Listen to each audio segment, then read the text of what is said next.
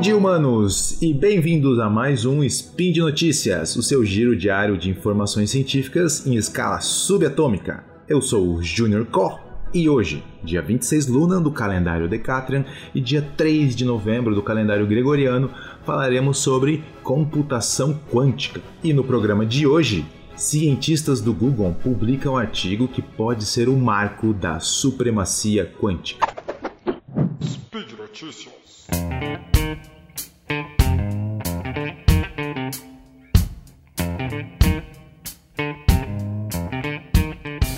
Antes de falar da, da, notícia, eu vou primeiro explicar um pouco sobre computação quântica para que todo mundo possa entender o, o, impacto histórico dessa notícia, certo?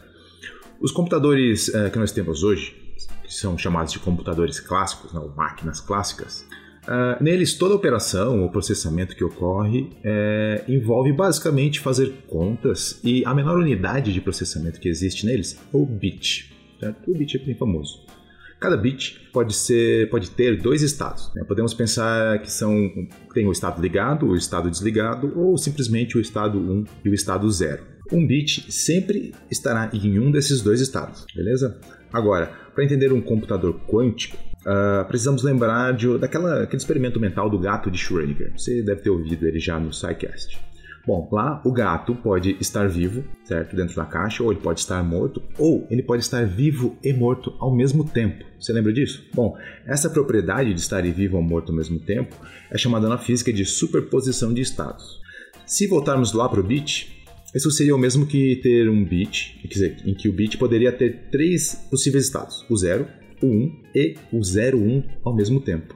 Então, um bit que é capaz de fazer isso é chamado de qubit ou bit quântico. Essa é a menor unidade de processamento de um computador quântico.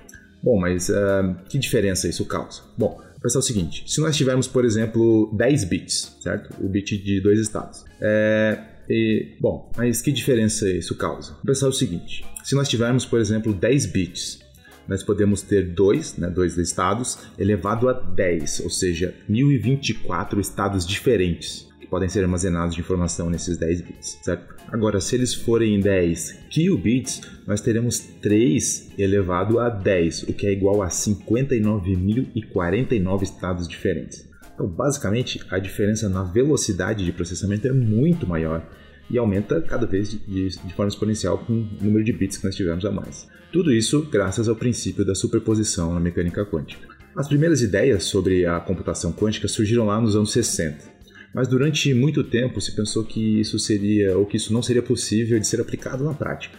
A ideia evoluiu bastante nos anos 90, mas os últimos 15 anos foram marcados por avanços muito grandes vindo principalmente de empresas como o Google e a IBM. Talvez sejam os dois principais concorrentes a produzir o, o primeiro computador quântico realmente viável. Aqui no post eu vou deixar um link da, da Wikipedia que tem a timeline da evolução da, da computação quântica. Bom, por último, nós temos que entender do que se trata essa supremacia quântica. Bom, atingir a supremacia quântica se trata simplesmente de conseguir utilizar um computador quântico para resolver problemas que o mais poderoso computador clássico precisaria de um tempo inviável para resolver. Pensa, por exemplo, o seguinte: imagine que nós temos uma lista de números que estão embaralhados e a nossa tarefa é colocar esses números em ordem crescente. Existem em computação vários algoritmos que fazem esse tipo de tarefa, e nesse momento no seu celular ou no seu computador deve ter um desses rodando. Alguma dessas listas podem ser tão grandes, com milhões de bilhões de números, que um computador clássico precisaria de mil anos para resolver. Ninguém tem tamanha paciência, beleza? Então, um computador quântico poderia fazer isso em alguns segundos, por exemplo, e conseguir esse feito seria então atingir a supremacia quântica. Bom, então é hora de falarmos da notícia em si. A revista Nature publicou no último dia 23 de outubro, poucos dias atrás, um artigo de cientistas do Google afirmando que eles atingiram a supremacia quântica. Esse artigo, é, ainda em sua forma não definitiva, vazou cinco semanas antes, antes da publicação, em um site da NASA. A NASA trabalha em conjunto com o Google nisso. Nessa época, ou durante esse período, nenhum dos envolvidos se manifestou até a publicação na Nature. O time é liderado pelo cientista John Martinez, é um físico experimental da Universidade da Califórnia. No artigo, eles estimam uh, que o computador quântico deles, chamado de Sycamore, realizou um cálculo em 3 minutos e 20 segundos que um computador clássico levaria 10 mil anos para calcular. Esse cálculo consistia em descrever a, a, probabilidade de diferentes resultados de uma versão quântica de um gerador de números aleatórios. Esse feito é tão importante porque ele prova finalmente que os computadores quânticos podem superar os clássicos. Mesmo que essa vantagem tenha sido demonstrada apenas para alguns problemas, é, esse experimento mostra aos físicos que a mecânica quântica funciona como esperado quando submetido, submetida a problemas complexos. Martinez comparou o experimento a um programa Olá Mundo, que é uma referência ao primeiro exemplo que se tem ao criarmos algo novo em computação.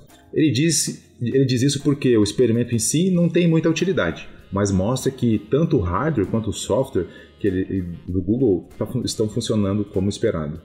Já a IBM, a principal adversária do Google nessa corrida, vem nas últimas semanas tentando mostrar que o feito não é tão surpreendente quanto o artigo estima. No último dia 21 de outubro, a IBM publicou um artigo que ainda está em revisão pelos especialistas na data de gravação desse spin, afirmando que um computador clássico poderia resolver o problema em dois dias e meio, usando uma técnica um pouco diferente. Bom, mas mesmo assim, alguns cientistas, como o cientista da computação, o teórico Scott Aronson, da Universidade do Texas em Austin, eh, eles dizem que, mesmo que isso diminua a vantagem do feito do Google, ainda é a primeira vez que tal fato é demonstrado e, portanto, é sim um grande resultado. Agora, o uso contínuo de um computador quântico ainda está há algumas décadas de acontecer, mas a história pode sim ter sido recado por essa publicação. O chip quântico, que é usado pelo Google, tem 54 qubits. É, e a máquina, uma máquina pronta, digamos assim, teria algo como um milhão de qubits. Além disso, o Sycamore possui um aparato grande e bem caro que o mantém refrigerado e livre de ruídos externos. E você, o que pensa sobre tudo isso? O que você faria se tivesse um computador quântico só seu? E por hoje é só.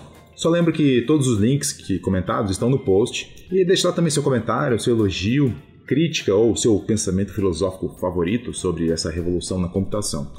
Lembro ainda que esse podcast só é possível acontecer por conta do seu apoio no patronato do SciCast, tanto no Patreon quanto no Padrim. E esse episódio do Spin ainda conta com a ajuda do Promobit. Olha só, falando em Bit, temos o Promobit aí com a gente. Bom, você gosta de economizar, de comprar barato, mais barato mesmo? Então fica atento a essa dica do Promobit. E se você não conhece o Promobit, eu explico para você. O Promobit é uma rede social de promoções, basicamente isso. Só que em vez de você encontrar lá textões sobre política, você vai encontrar opiniões sinceras sobre produtos, serviços e principalmente as melhores promoções da internet. O Promobit conta com mais de 800 mil membros. São pessoas normais como eu e você, essas pessoas compartilham quase mil ofertas por dia. Mas o melhor é que cada uma dessas promoções passa pela avaliação de uma equipe de especialistas, que só aprova aquelas que apresentam o menor preço de verdade e sempre de lojas confiáveis, para que você não tenha que se preocupar com isso.